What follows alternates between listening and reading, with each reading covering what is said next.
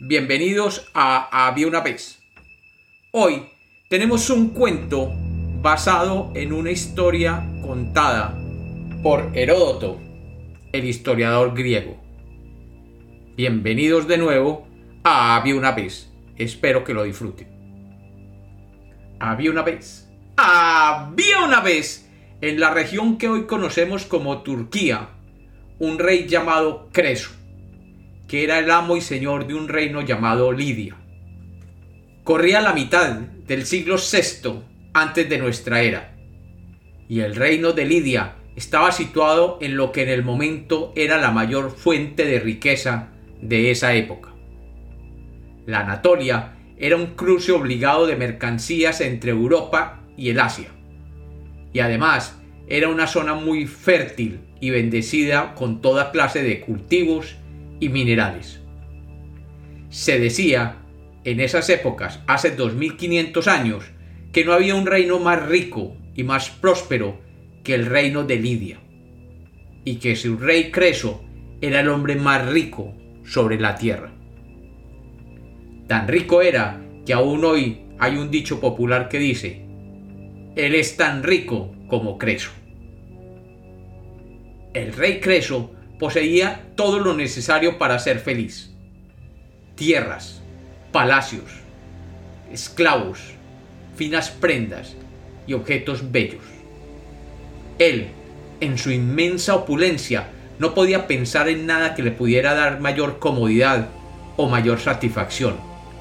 Así que se autoproclamaba como el hombre más feliz del mundo. Sucedió que un día llegó a su reino un hombre llamado Solón. Solón era un legislador de Atenas, en Grecia. Tenía gran fama de ser un hombre sabio. En esa época se decía para halagar a un sabio la siguiente frase. Eres tan sabio como Solón. Siendo Solón un hombre culto y habiendo viajado por muchas regiones, había oído hablar del rey Creso y su inmensa riqueza. Así que decidió ir a visitar Lidia, y ver con sus propios ojos la opulencia de los palacios de Creso. Cuando Solón se presentó a las puertas del fastuoso palacio de Creso y fuera anunciado por los guardias reales, Creso lo mandó pasar inmediatamente, ya que se sentía orgulloso de que un hombre con tal reputación de sabio lo visitara desde Grecia. Creso recibió a Solón con todos los honores posibles, y él mismo le dio una visita guiada por los más lujosos aposentos de su palacio. Cada una de las habitaciones estaba decorada con finas alfombras, hermosos muebles de maderas exóticas, cuadros, pinturas, mosaicos y especialmente libros. Luego lo llevó a conocer sus jardines, huertos y establos, buscando maravillar a su invitado con toda clase de objetos raros y hermosos.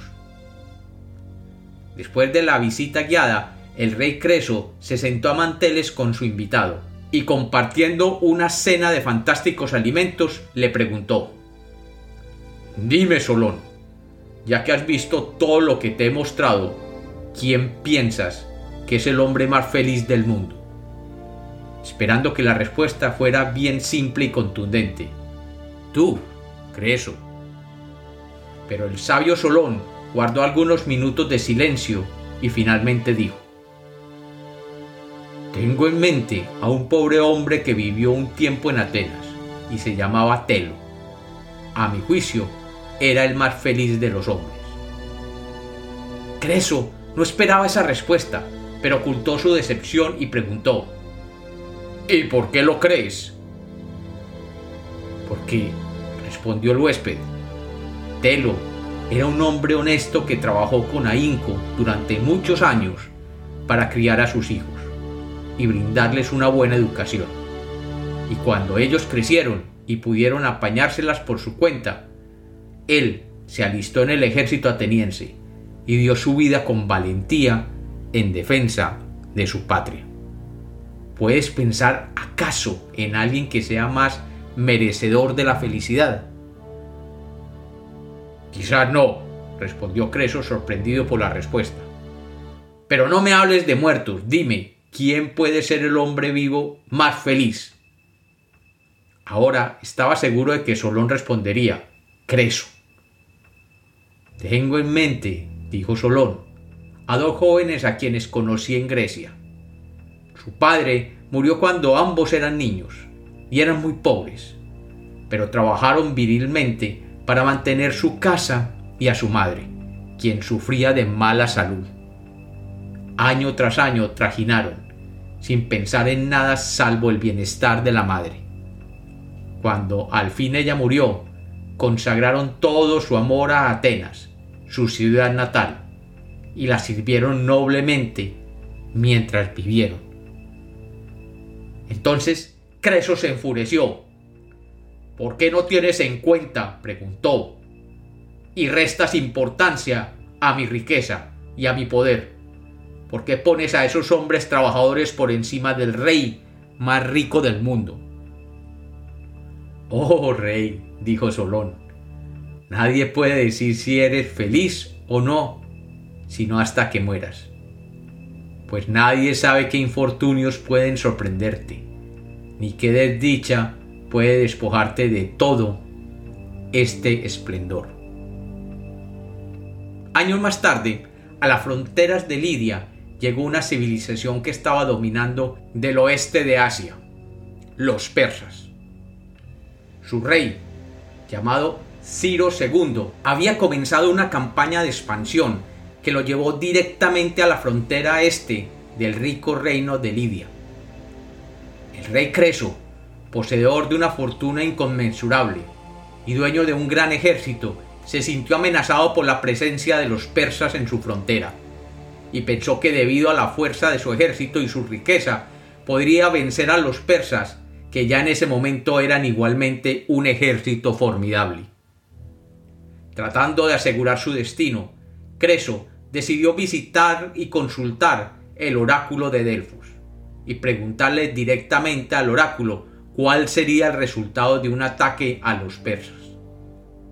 En su viaje a Delfos, cuenta el historiador Herodoto, Creso llevó un tesoro que incluía más de 100 lingotes de oro, una estatua de león de 260 kilos de oro puro y enormes vasijas de plata y de oro. Además, llevó como regalo a cada habitante de Delfos dos monedas de oro con su figura y un león. Esta moneda, de uso corriente en Lidia, es considerada hasta hoy la primera moneda creada y utilizada de la historia. El oráculo fue preguntado directamente por la suerte si Creso atacaba a los persas. Y el oráculo, que siempre respondía de forma críptica, respondió que si Creso movía sus tropas contra los persos, acabaría con un gran imperio. El rey Creso, al oír lo que había dicho el oráculo, comprendió que debía atacar a los persas de Ciro y decidió comenzar una campaña contra sus vecinos. Y efectivamente, cuenta la historia que Creso, al atacar al ejército de Ciro, acabó con un gran ejército, el suyo propio. El ejército persa derrotó sin atenuantes al ejército lidio, y Creso fue apresado.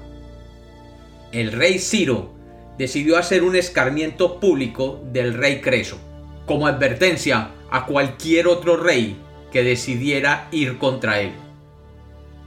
Ordenó que quemaran su palacio, sus jardines y sus establos. Ordenó además que le arrebataran todos sus tesoros y que finalmente lo llevaran al mercado donde sería ejecutado. Los soldados arrastraron por las calles a Creso y en el medio de la plaza levantaron una gran pira de ramas secas y amarrando al rey en el medio se prepararon para quemarlo. ¡Ja!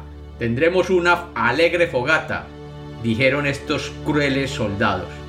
¿De qué sirve ahora toda su fortuna? Mientras el pobre rey Creso, magullado y sangrante, yacía en la pira, sin un amigo que aliviara su desdicha, recordó las palabras que alguna vez le había escuchado al sabio griego Solón años antes. nadie puede decir si es feliz o no hasta que muera. Y levantando la voz dijo, ¡Ay! Solón, Solón.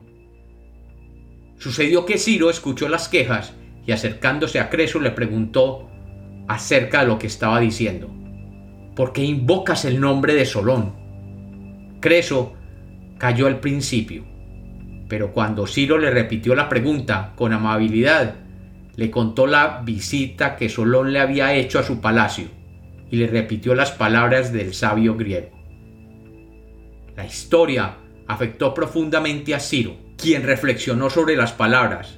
Nadie sabe qué infortunios pueden sorprenderte, ni qué desdicha puede despojarte de todo este esplendor. Al fin de cuentas, dijo Ciro después de pensar un largo rato, no deben los hombres ser misericordiosos y amables con aquellos que se encuentran en desgracia. Haré con Creso lo que quisiera que otros algún día hicieran conmigo. Y se preguntó si alguna vez también él perdería su poder y estaría inerme en manos de los enemigos. Y conmovido, ordenó apagar el fuego que ya había sido encendido. Pero el fuego comenzó a crecer en la base de la pira, incontenible. Y en ese preciso instante, una tormenta comenzó a caer sobre el mercado donde todos se encontraban observando. Según Heródoto, la tormenta había sido enviada por los dioses para apagar la pira. Y Creso fue liberado y puesto al servicio de Ciro en su corte, sirviéndole de consejeros por muchos, muchos años. Y como los cuentos nacieron para ser contados, este es otro cuento histórico de Había una vez.